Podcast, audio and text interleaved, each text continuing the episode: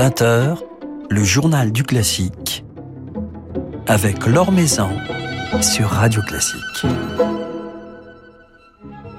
Bonsoir à tous. Il a repris il y a quelques années les rênes de l'illustre quatuor fondé il y a plus de 50 ans par son père. Yann Talich, ou plutôt Yann Talich Junior, nous racontera ce soir la nouvelle vie du quatuor Talich, dont l'effectif a été totalement renouvelé, et cela alors que sort un formidable album dédié à Dvorak, et que ses musiciens seront le 10 octobre sur la scène des Bouffes du Nord. Et puis Thierry Hillerito du Figaro nous rejoindra pour nous dresser le portrait de Camille Delaforge, chef de l'ensemble Caravaggio. Avant cela, quelques nouvelles du monde musical, euh, quelques autres rendez-vous à noter sur vos agendas. Une toute nouvelle saison dédiée au piano à Marseille. La SMAC, Société marseillaise des amis de Chopin, fondée entre autres par Olivier Bellamy, vous invite ainsi un jeudi par mois à profiter d'un récital en l'église Notre-Dame-du-Mont avec Chopin comme fil conducteur. Alors c'est la pianiste Claire Désert qui lancera les festivités ce jeudi avec un programme où la musique de Chopin dialoguera avec celle de Beethoven et de Schumann. Ensuite cette saison à Marseille le tout jeune Victor de Marquette, Guillaume Bellhomme, François-Frédéric Guy, Marie-Ange Gucci, Emmanuel Strosser, Franck Bralé et Ismaël Marguin. Le piano sera également à l'honneur à Chantilly ce week-end de vendredi à dimanche à l'occasion des coups de cœur de Martha Argerich, un festival qui s'installera dans différents lieux du domaine de Chantilly, les grandes écuries, la galerie des peintres du château, le jeu de paume ou encore le pavillon du parc. Un festival fondé l'année dernière par le pianiste Ido Barschai autour de la personnalité de Martha Argerich. Alors Martha Argerich y reviendra cette année en compagnie de nombreux amis musiciens, Renaud Capuçon, Misha Maeski, Stephen Kovacevic, Teddy Papavrami ou encore Edgar Moreau. Des concerts en solo, en duo, en trio ou en quatuor, placés donc sous le signe de l'échange, de l'amitié.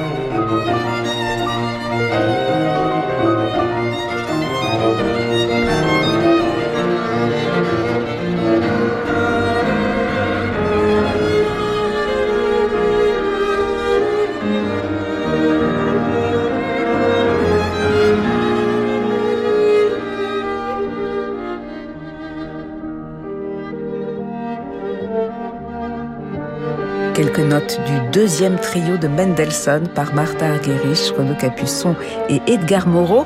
Ils se retrouveront donc ce week-end entre vendredi et dimanche à Chantilly à l'occasion de la nouvelle édition de ce festival Les coups de cœur de Martha Argerich à Chantilly. Sur Radio Classique. C'est à Prague, chez lui, dans sa ville, que je suis allée rencontrer il y a quelques jours le violoniste Jan Talich, premier violon d'un quatuor qui porte son nom, ou plutôt celui de son père, un quatuor fondé en 1964 et dont l'effectif a été complètement renouvelé. Alors ce nouveau Quatuor Talich vient de nous offrir son premier enregistrement sous le label La Dolce Volta et sera en concert le 10 octobre au Théâtre des Bouffes du Nord. Yann Talich m'a raconté à cette occasion ses liens, son histoire avec cette formation dont il est actuellement le membre le plus ancien, celui qui fait le lien entre la précédente et la nouvelle génération. Uh, si je me souviens bien, je l'ai rejoint en 1997.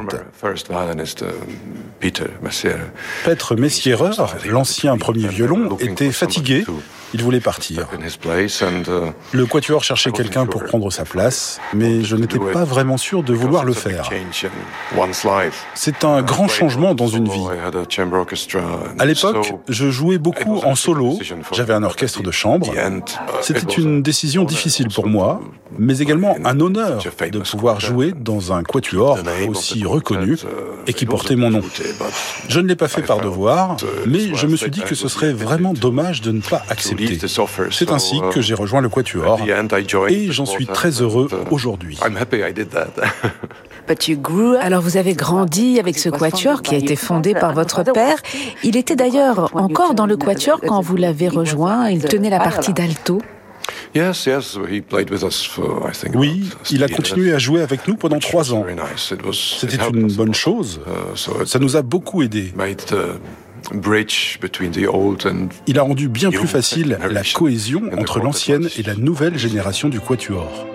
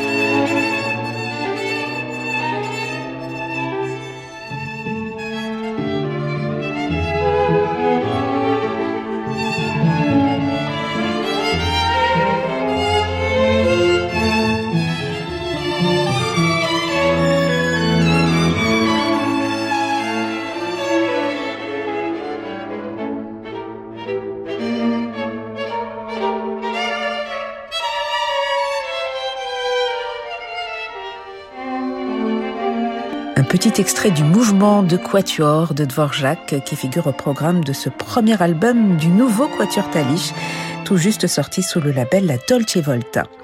Nouveau Quatuor Talich dans la mesure où l'effectif a été renouvelé tout récemment. Yann Talich nous raconte justement ce soir comment s'est constituée cette nouvelle équipe. Yes, we are new, uh, actually. Effectivement, nous sommes un nouveau groupe. Le seul membre encore vivant qui appartenait à l'ancienne formation est le second violon. La République tchèque est un petit pays et la vie musicale y est petite également comparée à celle de la France ou de l'Allemagne. Tout le monde se connaît. Nous avions déjà une idée de ce que nous recherchions, des gens avec qui nous voulions travailler. Le dernier membre qui a été choisi est Miral Kanka, qui venait du quatuor Prajak. Notre choix a été facile. Uh, Le quatuor Prajak s'arrêtait et Miral, lui, était très motivé pour continuer. Uh, nous en étions très heureux. C'est en fait assez drôle parce que nous avions déjà joué très souvent ensemble auparavant. On se connaissait depuis de longues années. Les gens pensaient souvent qu'il y avait de la compétition entre nous, alors qu'on ne l'avait jamais pensé ainsi. Mais c'est très agréable aujourd'hui de voir que nos deux ensembles se sont unis. Et cherchez-vous à perpétuer la tradition du Quatuor Talich, le son du Quatuor Talich Bien sûr, mais d'un autre côté, chaque membre, chaque nouvelle recrue, chaque changement amène une nouvelle couleur, un son nouveau. Il nous faut faire la synthèse de ce que nous apportent les nouveaux membres. Miral Konka est habitué à faire certaines choses différemment, tout simplement parce qu'il le faisait différemment avec son ancien ensemble. Et c'est un plaisir. Il nous a proposé une approche romantique que nous apprécions beaucoup. Pour nous, c'est très rafraîchissant. Dans le même temps, c'est aussi un instrumentiste très cultivé. Nous n'avons jamais à discuter de la qualité du son. Il se mélange très bien avec notre son, mais nous apporte aussi ses propositions en matière d'interprétation. C'est très intéressant pour nous, surtout au violoncelle, qui est un instrument crucial dans un quatuor. Et comment pourriez-vous décrire la nouvelle identité quelque part du quatuor Talish? Est-elle toujours ancrée dans la tradition tchèque? Oui, on peut toujours parler de la même approche de l'interprétation, du même équilibre entre les instruments du quatuor, des mêmes dynamiques. Et bien sûr, il faut parler du son. Nous sommes chanceux d'avoir la même conception du son. Cela rend les choses plus simples, parce qu'il peut arriver de se retrouver avec des instrumentistes qui ont des approches du son très différentes.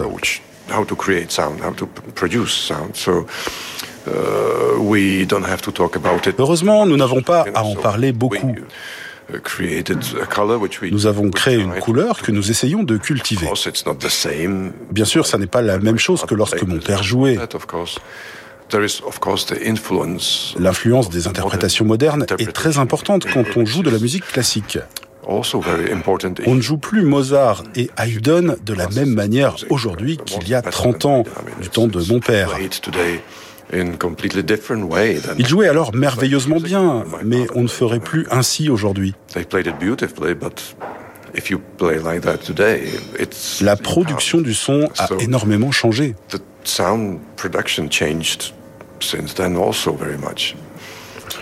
Alors vous avez choisi le quatuor américain de Dvorak pour votre premier album, pour la Dolce Volta en tant que nouvelle formation. Le choix de ce compositeur était une évidence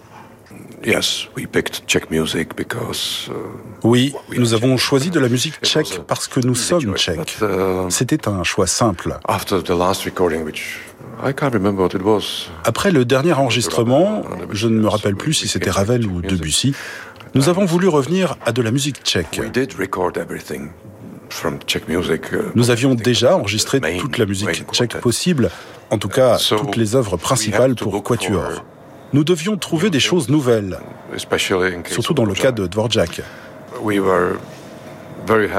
Nous sommes très heureux d'avoir reçu une commande pour une transcription des valses. Uh, Peut-être avez-vous entendu les CD, je trouve que cela est très beau. Nous espérons qu'elles entreront dans le répertoire de la musique de Dvorak, comme celle qu'il avait lui-même transcrite.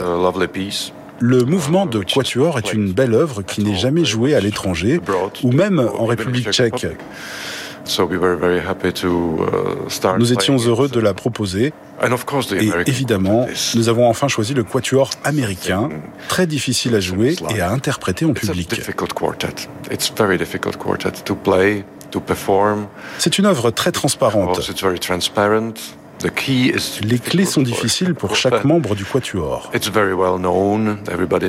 le monde le connaît. Uh, Personnellement, je préfère largement interpréter les quatuors plus tardifs en sol majeur et la bémol majeur, qui sont de magnifiques uh, quatuors, profonds, sublimes. Mais le quatuor américain fait partie de notre héritage. Nous l'avons choisi pour cela.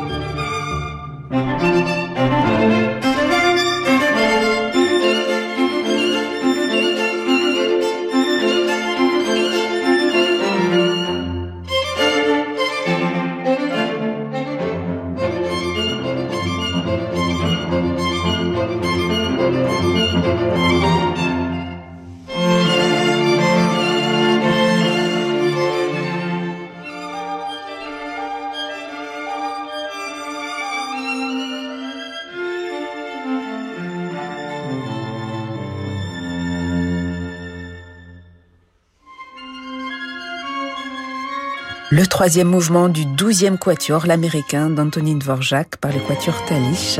Un nouvel extrait de cet album euh, sorti sous le label La Dolce Volta. Dvorak, le quatuor américain, que le quatuor Talich jouera donc en concert le 10 octobre au Bouffe du Nord à Paris. Un retour en France pour le quatuor Talich qui a entretenu une longue et intense relation avec le public français, comme me l'a raconté Yann Talich. We always oui, nous apprécions particulièrement venir en France pour plusieurs raisons. Le public est très informé.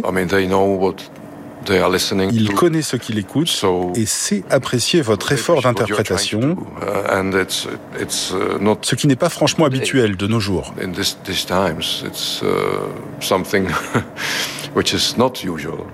Uh, en France, il est possible de jouer de la musique baroque comme de la musique contemporaine et de trouver un public pour l'apprécier.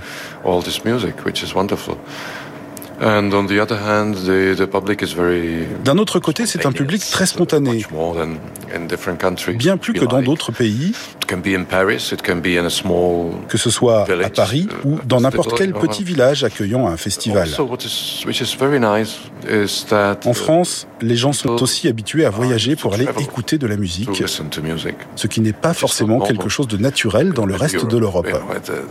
Les gens vont au concert dans leur village, dans leur ville, mais ne voyagent pas pour écouter un quatuor.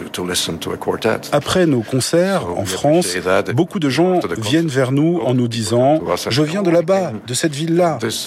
On leur répond « Mais c'est à 3 heures d'ici ». Et ils nous disent « Oui, mais on aime la musique ». C'est très appréciable. Et dans votre pays, en République tchèque, le quatuor est-il un genre encore populaire? Avez-vous toujours un public important pour le quatuor?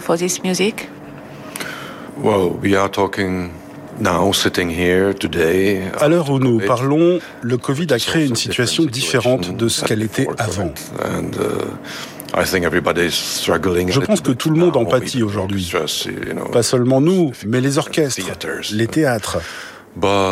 Mais il y a bel et bien un public. Il n'est pas très nombreux. Il a d'ailleurs toujours été relativement réduit en République tchèque. Alors bien sûr, les abonnements pour la Philharmonie tchèque sont tous vendus, comme pour tous les grands orchestres symphoniques. Mais il n'existe que très peu d'événements dédiés à la musique de chambre, ce qui est dommage. Il y en a, mais ce n'est pas facile.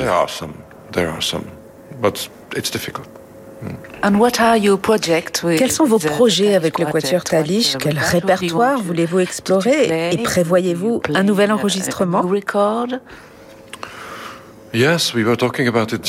oui, nous en parlions justement hier. Il est très difficile de choisir ce que l'on va enregistrer. Tout a déjà été fait et nous-mêmes avons déjà enregistré tellement de choses.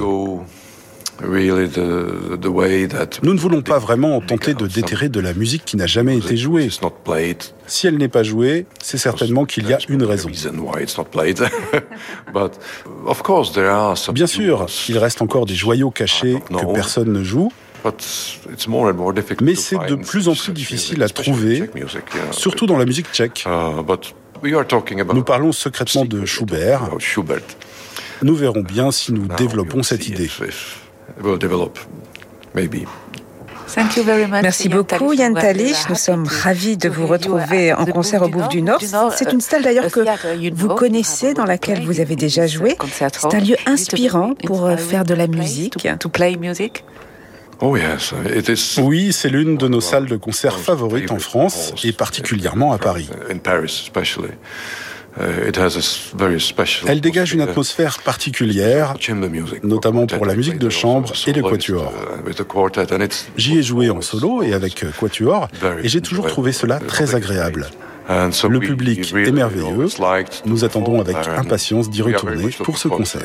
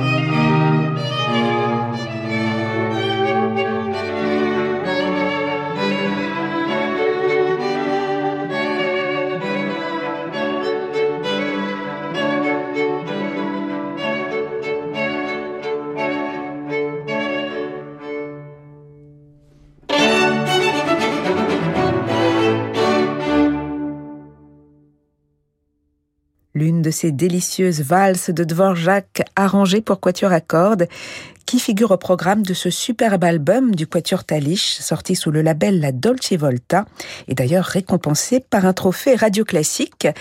Le quatuor Talish jouera Dvorak mais aussi Shostakovich le 10 octobre en concert au théâtre des Bouffes du Nord.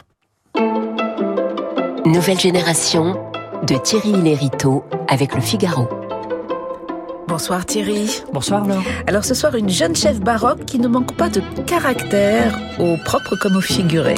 Et oui, Laure, Camille Delaforge, la chef et cofondatrice du jeune ensemble Il Caravaggio, sera cette semaine au programme du Festival baroque de Pontoise, dont elle est cette saison l'une des têtes d'affiche. Et pour cause, Il Caravaggio vient d'entamer au Festival de Pontoise et dans le Val d'Oise une résidence de trois ans qui se traduira cette saison donc par deux programmes. Le premier ce vendredi, dédié aux pages connues et surtout méconnues de Vivaldi pour votre contralto. Le second, ce sera en juin puisque le festival se décline désormais sous forme d'une saison de concerts aussi à partir de novembre. Elle et son ensemble y interpréteront cette fois un opéra de Mozart mais pas n'importe lequel, surtout pas de ceux que l'on a l'habitude d'entendre sur les grandes scènes. Le devoir du premier commandement, une œuvre rare, opéra sacré d'un jeune Mozart de 11 ans seulement, composé bien sûr avec l'appui et la collaboration de son père. Une rareté qui traduit bien la philosophie d'Il Caravaggio et de sa jeune directrice, hein, Thierry. En effet, Il Caravaggio a vu le jour il y a à peine cinq ans sur l'impulsion de Camille Delaforge et de la chanteuse Anna Reynolds, avec au moins trois objectifs revivifier les partitions lyriques oubliées de l'époque baroque ou classique, donc redonner leur juste place aux compositrices du passé restées dans l'ombre de leurs confrères masculins et offrir enfin une tribune à la jeune génération baroque, chanteur comme instrumentiste. Un projet cristallisé par la résurrection, événement il y a tout juste un an de l'opéra Les Génies ou les caractères de l'amour d'une certaine mademoiselle Mademoiselle Duval, partition qu'elle et son ensemble? Exhumèrent lors du festival de Sablé-sur-Sarthe, c'était en 2021, et qu'elle reprend justement cette saison à l'Opéra Royal de Versailles. Mais qui était donc cette mystérieuse Mademoiselle Duval? Bonne question, Laure. Eh bien, en fait, on ignore presque tout d'elle. Ce que l'on sait, c'est qu'elle n'avait que 18 ans lorsqu'elle dirigea elle-même du clavecin son opéra-ballet, Les Génies, à l'Académie royale de musique et que son ouvrage constitue le deuxième opéra seulement dans toute l'histoire de l'opéra français jamais composé par une femme à être donné, donc sur cette fameuse scène de l'Académie royale de musique. Le premier, eh bien, c'était 40 ans plus tôt avec Céphale et Procris d'Elisabeth Jacquet de la Guerre. Après les représentations des Génies en 1736, on perd complètement la trace de Mademoiselle Duval et car son langage musical témoigne, selon Camille de la Forge, d'un sens théâtral unique à la croisée des chemins entre Rameau et Lully. Rien d'étonnant, d'ailleurs, lorsque l'on sait que Mademoiselle Duval, en plus de ses talents de compositrice et de claveciniste, était sans doute danseuse de formation. Une formation de danseuse qui ne pouvait pas laisser Camille de la Forge insensible. Hein. Eh bien non, c'est en effet par la danse que cet enfant du rock, comme elle le dit elle-même, a commencé sa formation musicale au conservatoire. Enfant, un rapport au corps qui sera déterminant, dit-elle, dans son choix de la direction et sa décision de fonder donc son propre ensemble avec Anna Reynolds, suivant en cela les traces de l'une de ses mentors, Nathalie Stutzmann, qu'elle épaula en tant que claveciniste au sein d'Orfeo 55, avant d'assister Vincent Dumestre au poème harmonique, avec toujours, bien sûr, cette passion de l'histoire chevillée au corps qui la poussa dès ses 17 ans vers le clavecin et vers la rencontre tout aussi fondatrice avec Blandine Verlet, une passion qui l'a poussé surtout à choisir pour son ensemble le nom de l'une des figures fondatrices de la peinture baroque, bien sûr, le Caravage, dont le mélange de théâtralité et le sens de la couleur et des contrastes résume bien mieux que n'importe quelle chronique les ambitions de l'ensemble.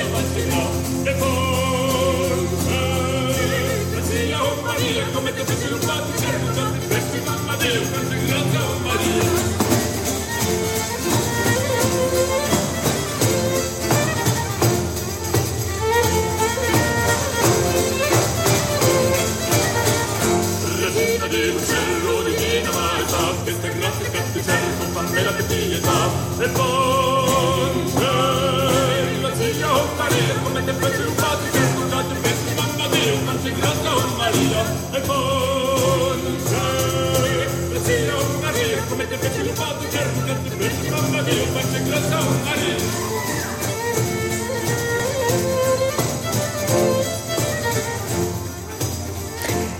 La Madonna della Grazia, une tarentelle anonyme chantée par Guillaume Worms et Anna Reinhold avec l'ensemble Il Caravaggio de Camille Delaforge. Camille Delaforge dont vous nous avez dressé le portrait cette semaine Thierry, merci beaucoup. Merci à vous là.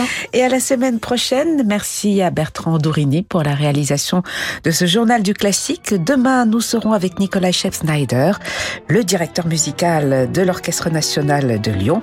Mais tout de suite, je vous invite à prolonger cette soirée avec Francis Drezel très belle soirée donc à l'écoute de Radio Classique et à demain 20h.